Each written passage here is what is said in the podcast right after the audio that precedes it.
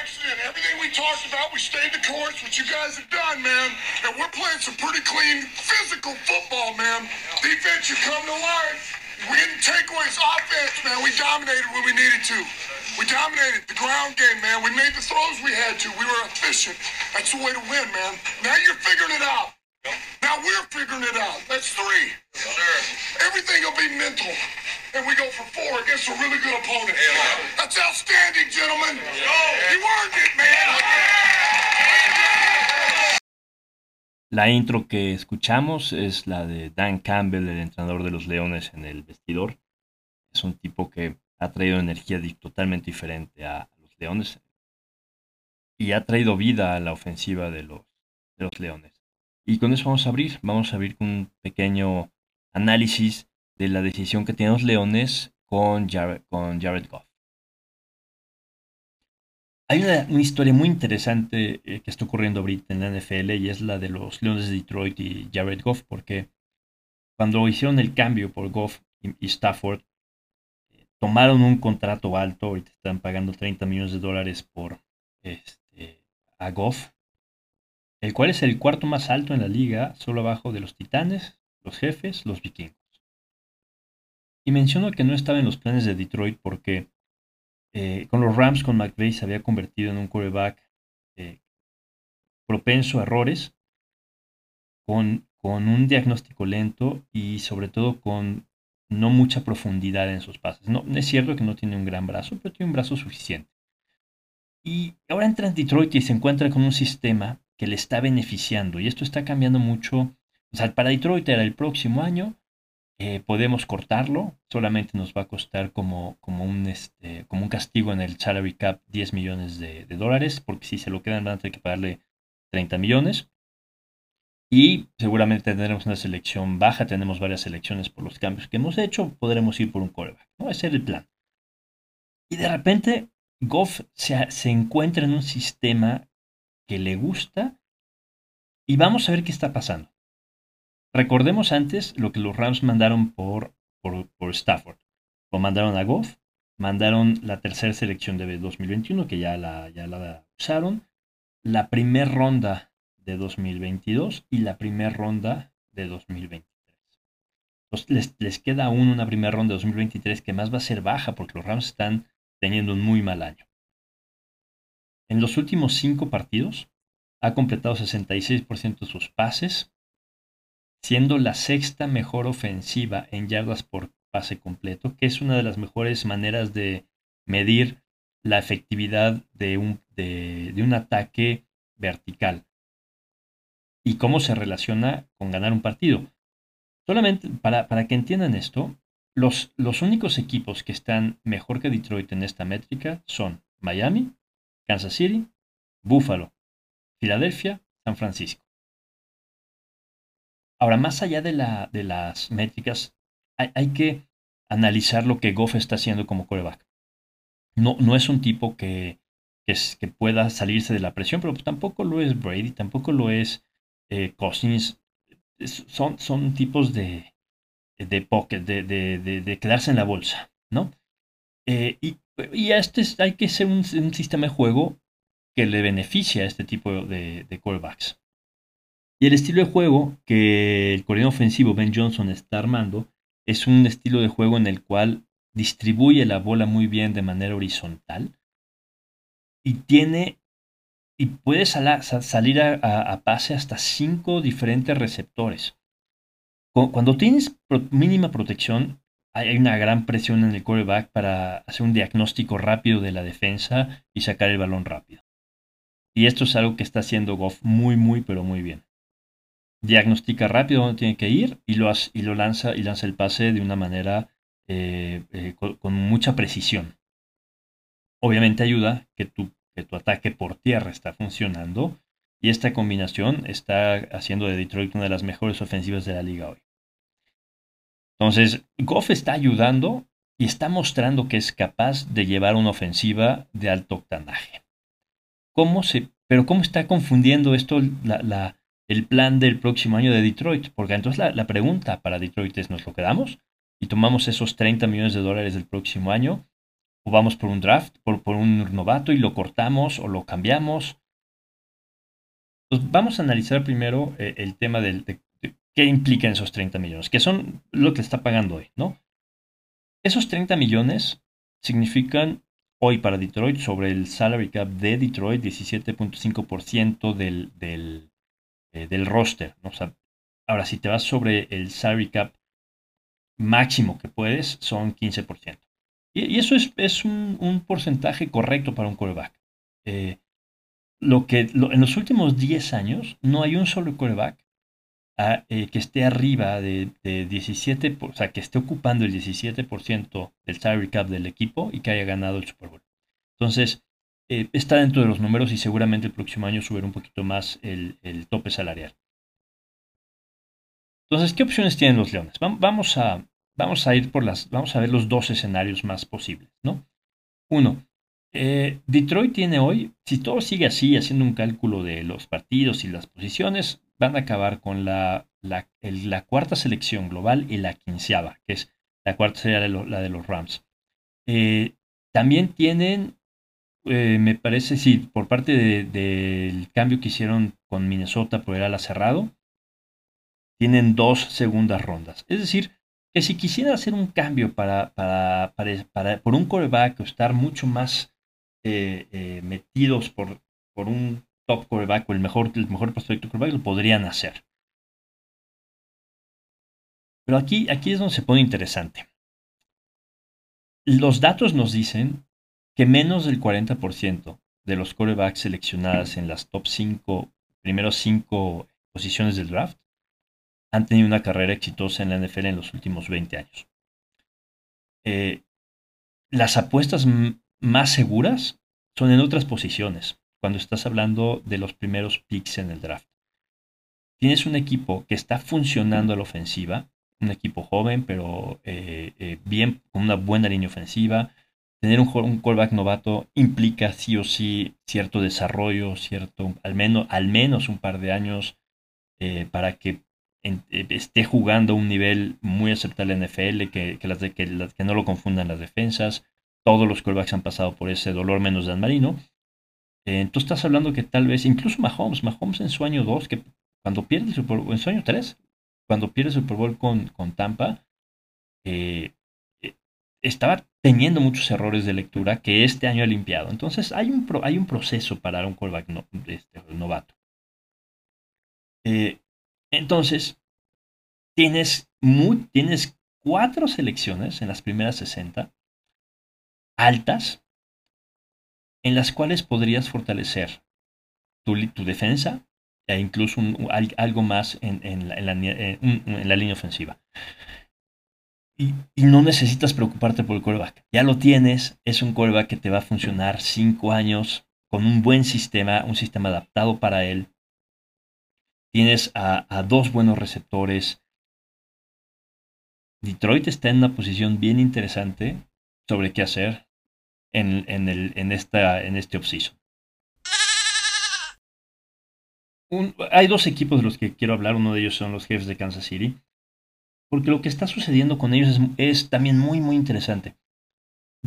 Ya se había eh, mostrado algunos de estos números hacia la mitad de la temporada, pero realmente eh, es hace cuatro partidos que esto ha tomado mucha fuerza.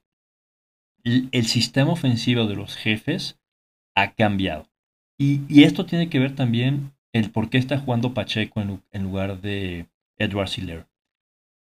Andy Reid está jugando desde hace cuatro partidos prácticamente arriba del 50% de las jugadas ofensivas con al menos dos alas cerrados. Esto no sé qué tanto lo esté, esté en el radar de muchos, pero esto tiene impacto muy grande. Porque más no son cualquiera de ala cerrado. Son, son dos alas cerrados que saben salir a pase. Bueno, Kelsey lo sabemos que es extraordinario. Pero son. El, segundo ala cerrado puede hacerlo. También es un buen receptor. ¿Y qué te da esto? Eh, uno, mantienes el personal del otro equipo con un personal base o un níquel pesado. Muy, muy pocas veces en, en Dime. ¿Por qué? Porque te ponen un personal Dime y entonces, con la ventaja de peso que tienes en la línea, empiezas a correr. Y eso es lo que Andy Reid ha estado empezando a buscar, tener un mayor control del juego, quitarle presión, aunque tal vez no la necesite, pero presión a Mahomes. Y, hemos visto un avance en el juego terrestre de los jefes con la capacidad de poder controlar mejor el juego y abrir también la, la ofensiva. La ofensiva de los jefes ha cambiado totalmente en relación a lo que estaban haciendo en 2021 y esto es testimonio del extraordinario coach que es Andy Reid. La segunda, eh, o más bien un jugador en específico que está contribuyendo de manera importante para el éxito de los jefes es tal vez el que menos pensamos, que es McKinnon, el, corredor. Es un tipo que mide, eh, hablando en, eh, en pulgadas 5'9, es decir, es es pequeño, entre comillas, para estándares de la liga. De hecho, es el más pequeño del equipo de los jefes de Kansas City. Pero su contribución al equipo cuando no tiene la pelota ha sido de lo más importante. Mahomes es el segundo menos, con menos capturas recibidas. Y en gran parte es por el trabajo que hace McKinnon cuando está eh, cubriendo las cargas defensivas del otro equipo. ¿Qué tan, qué tan bueno es? Bueno, Mahomes ha recibido 107 cargas. Eso lo pone a nivel, a, mitad de tabla. Son, es el catorceavo que más eh, cargas ha recibido. Pero la combinación de, de, la elusividad de Mahomes con la habilidad de bloqueo de McKinnon es importante para que no haya un linebacker, cornerback o safety que esté generando eh, de manera constante jugadas negativas para los jefes. Solo para que se den una idea. De los eh, corredores que han jugado al menos, o que han jugado los 12, han jugado 12 partidos, McKinnon es solo uno de tres jugadores en la liga que todavía no se le carga por su mal bloqueo una captura. En al menos, o sea, esto es, este dato es cuando has jugado al menos 40 jugadas ofensivas.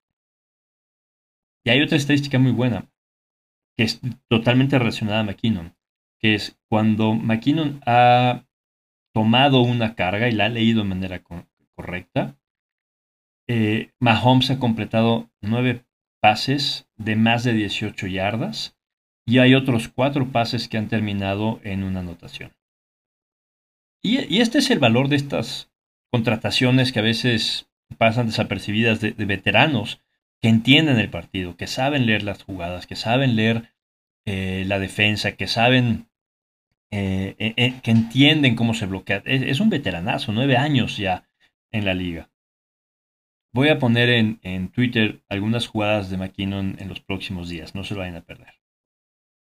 Decía de Pacheco y es un, corredor que entiende de huecos, entiende de, asignaciones de bloqueo y ataca el hueco muy rápido y lo hace con mucha fuerza. Y este es lo que Kansas necesitaba en este momento, establecer un juego terrestre. Lo estamos viendo en, lo hemos visto cuando no se puede establecer en Buffalo, en Kansas, te vuelves unidimensional y eso ayuda a las defensas. Vamos a ver en, en estas próximas semanas, dos semanas, creo que la defensa de los jefes tiene que hacer algo porque está recibiendo, eh, está permitiendo muchas yardas, muchos puntos y es algo que van a tener que limpiar. Vamos a ver qué hacen para contrarrestar esto. Los bengalíes son, tal vez, y creo, para mí, el mejor equipo de la conferencia americana en este momento. Vamos a explicar por qué. Tenemos que empezar por Joe Burrow. Está jugando a un nivel altísimo verlo en el partido contra los jefes fue una cosa bellísima. Eh, Burrow y Mahomes hoy son los dos mejores callbacks de la liga. Eh, Allen está cometiendo errores que, son errores que estaba cometiendo hace tres años. Burrow tiene una calma, una, presencia en la, en bolsa de protección, una lectura de las defensas impresionante.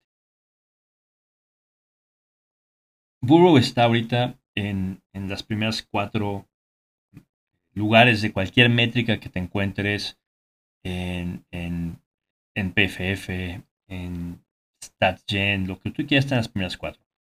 pero hay ciertas métricas en particular que hacen la gran diferencia para los quarterbacks en esta época. Y ellas son cómo te desempeñas en tercera y cuarta oportunidad y cómo te desempeñas en, en zona roja. Esas son situaciones que cambian la, dinámica y el contexto de un partido. Y, vamos a comparar a, a Burrow, a Holmes y Allen para este ejercicio.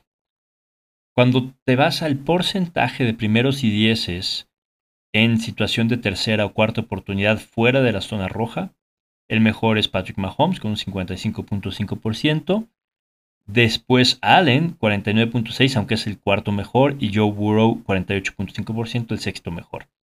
Pero si nos vamos a, jugadas en tercera y cuarta oportunidad en zona roja, y, esta medida de puntos, eh, eh, el EPA, puntos esperados por intento, por jugada, el mejor es Allen, perdón, perdón, el, eh, mejor es Jalen Hurts con 0.99, el segundo mejor es Burrow, 0.86, Patrick Mahomes está en el séptimo lugar .27 y Josh Allen está en el quinceavo lugar, menos .12 y aquí cuentan mucho las intercepciones que ha tenido en los últimos partidos. Ahora, si vamos a cuarto cuarto y tiempo extra en jugadas de 10 o más yardas, el mejor es Joe Burrow con, eh, con .55. Mahomes está en sexto lugar, Allen está en 21. Esto es les comento esto para que vean no solo el impacto, sino la consistencia que está teniendo Joe Burrow para los bengalíes. Cuando estás eh, en el cuarto cuarto o en tiempo extra con juegos que están dentro de los 10 puntos, Burrow tiene 37 de 46, tiene 80%, 80.4% de bases completos para 541 yardas, 5 touchdowns, 0 interceptados, 11.8 yardas por intento, y un rating de pase de, 151.9. Eso es extraordinario, eso es de extraterrestres. Y ojo, lo ha hecho con, con su mejor receptor lesionado durante tres semanas. Y Higgins ha estado lesionado. Y, y, cuando tuvo esa situación, eh, Boyd, que es un, tercer receptor, eh, tuvo, tuvo números extraordinarios. Burrow está jugando a un nivel increíble. La otra razón por la cual los bengalíes son posiblemente el mejor equipo de la liga es su defensa. Su defensa está haciendo cosas eh, muy interesantes, ahorita les platico. Pero además, en esta liga, esta liga es de matchups. De... Y los bengalíes tienen el personal correcto para vencer a los jefes. Y lo han hecho tres veces seguidas. Una de las grandes razones es la gran mejora de la línea ofensiva. Sin duda, uno de los mejores tackles en la liga es Chris Jones de los jefes. Eh, y no pudieron llegarle hace dos semanas, o la semana pasada, a Burrow. Tuvo una captura al final del cuarto cuarto, eh, pero la verdad, Burrow contra Kansas City estuvo muy confortable en la, en la bolsa de protección a y y hizo lo que quiso. Y, Burrow no tiene miedo, además. Si hay una situación de uno a uno, Chase o Higgins la va a tomar. Y, como es un tipo muy preciso, tiene altas posibilidades de, de, más bien, pone una mejor situación a sus receptores y disminuye el riesgo de, una intercepción. Sabe de las defensas, el ataque por tierra está funcionando, no importa si es Mixon o si es Perrine la ofensiva de los bengalíes está, está en un punto ideal, entrando a un punto ideal en el momento correcto. Ahora, la, lo, que está haciendo la defensiva es también muy bueno. Vamos a hablar de esto. ¿Qué hicieron hace una semana contra los jefes? Luego hablaremos de los cafés. Los cafés es un desorden. Este, Watson es indisciplinado ahorita sin haber jugado en año y medio. Entonces, vamos a, tomar el juego de los jefes eh, como referencia. Bueno, tomemos una medida. La, defensa de los bengalíes es buena contra lo que sea. Y, la semana pasada, bueno, perdón, el, eh, ayer, el domingo, contra los Browns, que es un equipo que ante el poco juego de Watson seguramente iba a correr más. De hecho, ha sido un problema para, los bengalíes años anteriores la corrida. Eh, Nick Chubb, tal vez uno de los tres mejores corredores de la liga, 14 intentos, 34 yardas.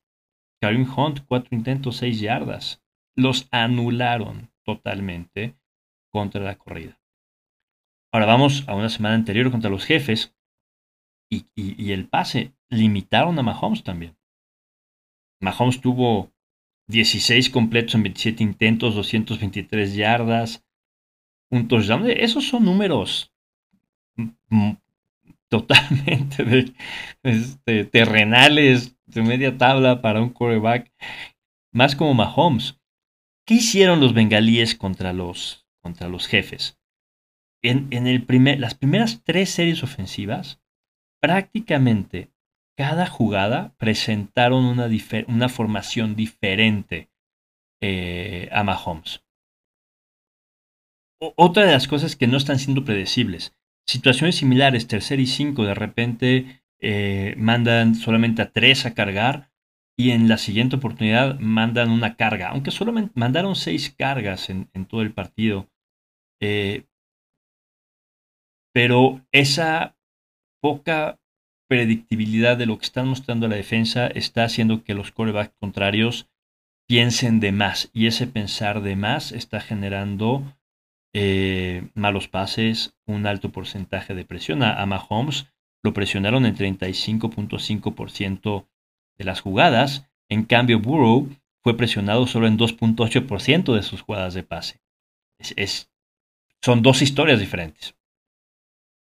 Y, no solo lo poco predecibles y, la variedad de defensas que te muestran, sino la combinación. Hay muchas jugadas en el partido contra Kansas City en el que un lado del campo están jugando un cover 2 con, con ayuda del profundo y del otro lado del campo están jugando un cover zero sin, sin safety de ayuda hombre a hombre y ese safety está, está tomando una responsabilidad adicional para cerrar ciertas rutas, por ejemplo, a, Kelsey, que solamente tuvo cuatro recepciones en todo el partido.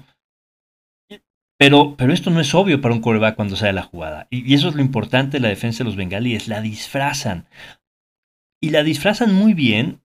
Entonces, el tiempo en que, te, que, tarda el quarterback de entender lo que está viendo en la defensa, ya tiene la presión encima o tiene que tomar una decisión apresurada y mucha. Y, y a veces toma la buena decisión. Mahomes tuvo dos buenas decisiones de largos pases, pero, hubo otras varias que fueron pases comprometidos, fueron, fueron este, eh, eh, pases eh, no, a la, no, a la, mejor opción, y, eso va ayudando a la defensa.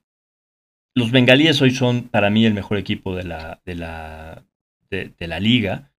Y, y, si logran ganar la división, que es muy probable con, con el juego que están teniendo los cuervos, eh, podríamos ver a los bengalíes de nuevo en Super Bowl.